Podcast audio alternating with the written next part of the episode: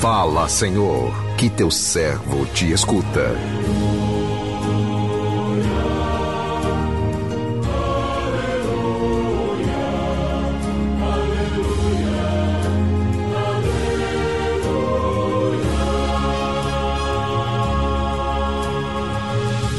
O Senhor esteja convosco, Ele está no meio de nós. Proclamação do Evangelho de Jesus Cristo, segundo Lucas, glória a vós, Senhor. No sexto mês, o anjo Gabriel foi enviado por Deus a uma cidade da Galileia chamada Nazaré, a uma virgem prometida em casamento a um homem chamado José. Ele era descendente de Davi e o nome da virgem era Maria. O anjo entrou onde ela estava e disse: Alegra-te, cheia de graça, o Senhor está contigo.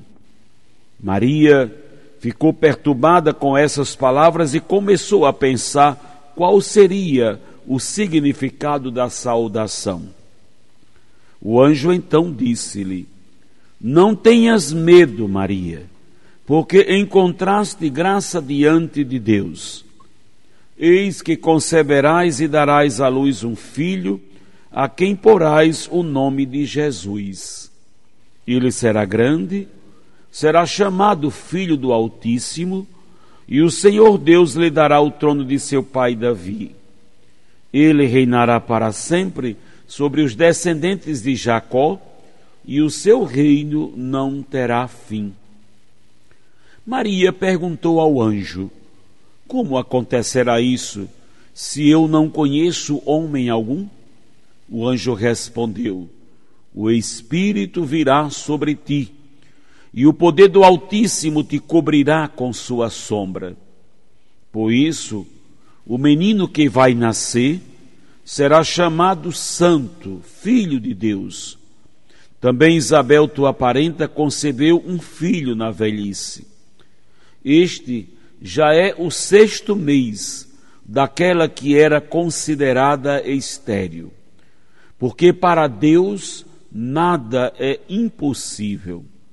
Maria então disse: Eis aqui a serva do Senhor, faça-se em mim segundo a tua palavra. E o anjo retirou-se. Palavra da salvação, glória a vós, Senhor.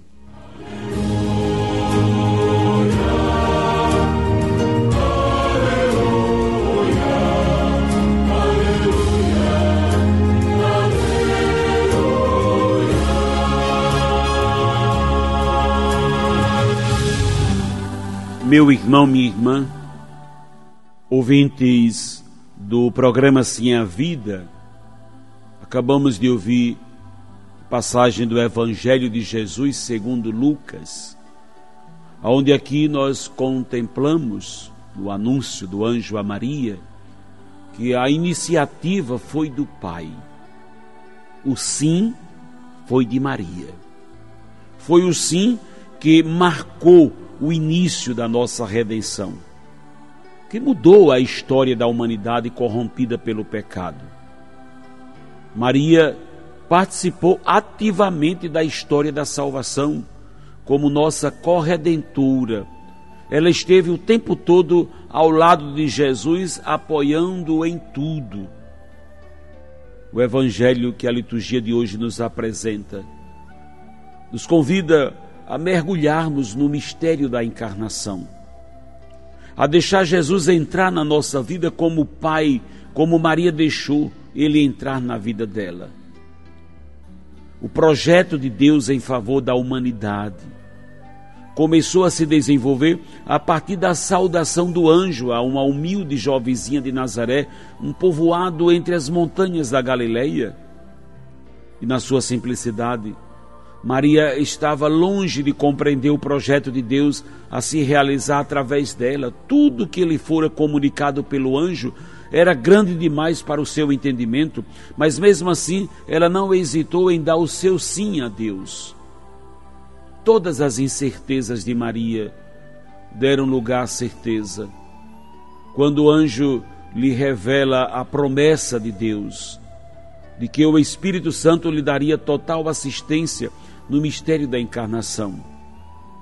Confiante de que o Espírito Santo lhe daria a força necessária para que ela pudesse levar em frente a missão que o Pai lhe confiara. Maria abraçou por inteiro o projeto de Deus. Com o sim de Maria, abriram-se as cortinas de um novo tempo. O sonho de Deus tornou possível, iniciou-se a construção de um novo reino, um reino de amor, de justiça, de paz. A mais bela forma de agradecermos a Deus por tamanho amor é responder ao seu chamado com o sim de Maria. Um sim que não fique somente na palavra, mas que, a exemplo de Maria, nos coloque a serviço do reino para dizer sim a Deus. Não precisamos saber exatamente o que Ele quer de nós. Basta nos entregarmos a Ele como servos, como fez Maria. Eis aqui o servo, eis aqui a serva do Senhor. Faça-se em mim segundo a tua vontade. Com Maria, como Maria, apresentemo-nos a Deus com o firme propósito de dar a Ele o nosso sim, um sim de fidelidade ao seu projeto de vida nova anunciado por Jesus. Com o seu exemplo, Maria nos ensina um jeito simples de sermos de Deus, sendo inteiros no amor. Ela foi inteira no amor ao, rea ao realizar a vontade de Deus, abrindo mão de todos os seus projetos pessoais para viver o projeto de Deus. A oração proferida pelo anjo do encontro com aquela que geraria o Filho de Deus, ainda hoje está na boca e no coração de todos aqueles que veem em Maria a ternura materna do Pai. Meu irmão, minha irmã, a riqueza de detalhes com que Lucas narra a visita do arcanjo Gabriel à Virgem Maria nos mostra a intimidade que o evangelista gozava junto à própria Maria, porque só ela viveu esses acontecimentos, só ela viveu na sua intimidade de forma única essa intervenção de Deus na sua história, na história da humanidade. Quem a visita é Deus. O arcanjo Gabriel é o enviado de Deus a essa cidade, a sua casa, a sua intimidade. A visita do anjo não é simplesmente uma visita de cortesia, é aquele que vem para ser um portador do desígnio da graça de Deus. Então o anjo a saúda com aquilo que ela é, cheia de graça.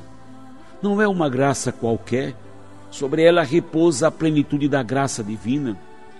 Se juntarmos todas essas graças da humanidade, nenhuma se torna comparável, ou todas juntas não chegam à proporção daquilo que se realizou no ventre de Maria. Ela recebeu no seu ventre o Divino Salvador, o Espírito Santo aquele que no princípio criou todas as coisas, o Espírito Criador está agora criando nela a pessoa de Jesus.